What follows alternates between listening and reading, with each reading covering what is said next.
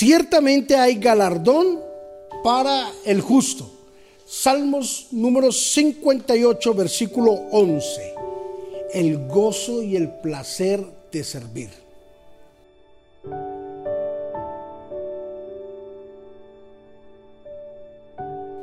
Me llama la atención algo que dice en el libro de Mateo capítulo 19, versículo 27, cuando los apóstoles le manifiestan a Jesús, ¿y para nosotros qué hay? ¿Y nosotros qué? Ciertamente el gozo de servir y el gozo de ser recompensado tocó a la puerta de los apóstoles. Sabes de que nadie trabaja para que lo vean trabajar.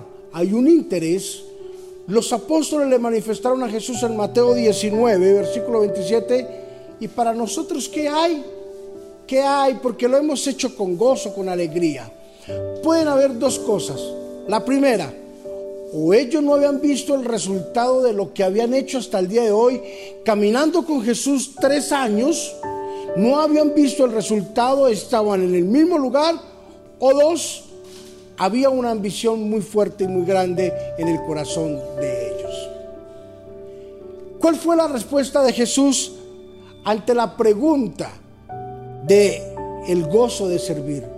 Jesús les dijo en Mateo 19, 29, el Señor les habla del tamaño de la recompensa que irán a recibir. Jesús dijo, el que no deja padre y madre, esposo o esposa, hijos o hijas. El que no deja su familia, el que no deja sus propiedades, el que no deja sus ambiciones, el que no deja sus sueños, no podrá seguirlo y no tendrá recompensa. Más el que lo logre hacer recibirá dos premios. Primero, cien veces más de lo que dejó y cien veces más de todo lo que ha anhelado. También recibirá la vida eterna. ¿Por qué? El gozo de servir. Cuando servimos a alguien, le servimos a Dios. Cuando servimos de todo corazón, recompensa tenemos de parte de nuestro buen Dios. La Biblia es clara cuando dice, amos, respeten a sus trabajadores. Trabajadores, respeten a sus amos.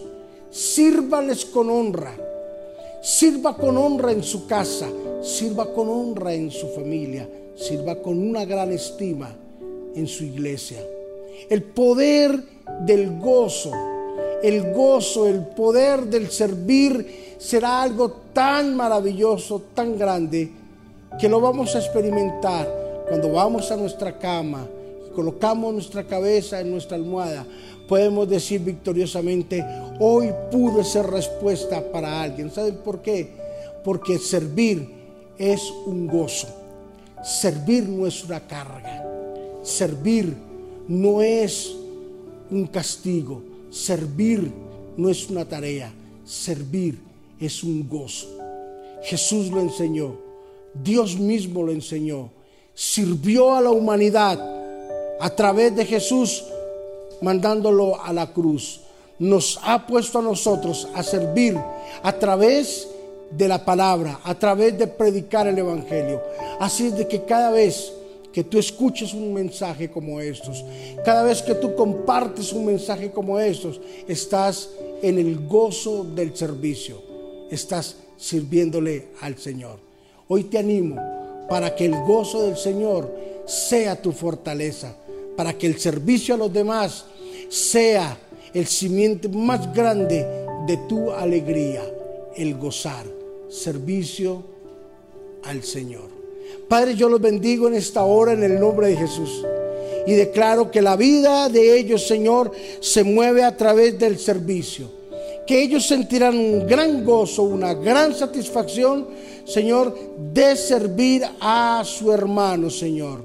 Gracias, Padre, por utilizarnos y servirnos, Señor, a través de una oración con el enfermo, con el necesitado, con el que está en una cárcel, con el que está en un hospital, con aquella persona que está pasando por un momento de tribulación, por un momento, Señor, que ha perdido algún ser amado, algún ser querido.